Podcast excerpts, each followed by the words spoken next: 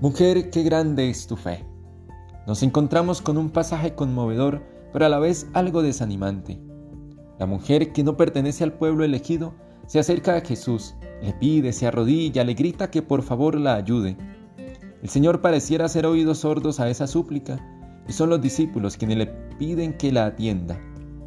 Es la experiencia de tantos de nosotros que sentimos que nuestra oración no es escuchada, que son palabras que van y vienen pero que no llegan a Dios. Sin embargo, debemos, como la mujer, insistir y nunca desistir.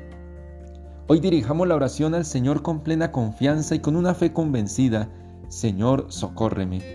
Socórreme porque la enfermedad es más grande que mi confianza. Socórreme porque el dolor de la muerte no me deja comprender tu amor. Socórreme porque me siento cansado, cansada, mis fuerzas se terminan. Señor, socórreme. Sin duda el Señor se detendrá y atenderá nuestra súplica. Debemos confiar y creer porque allí donde todo parece contrario, nuestra fe se hace más fuerte.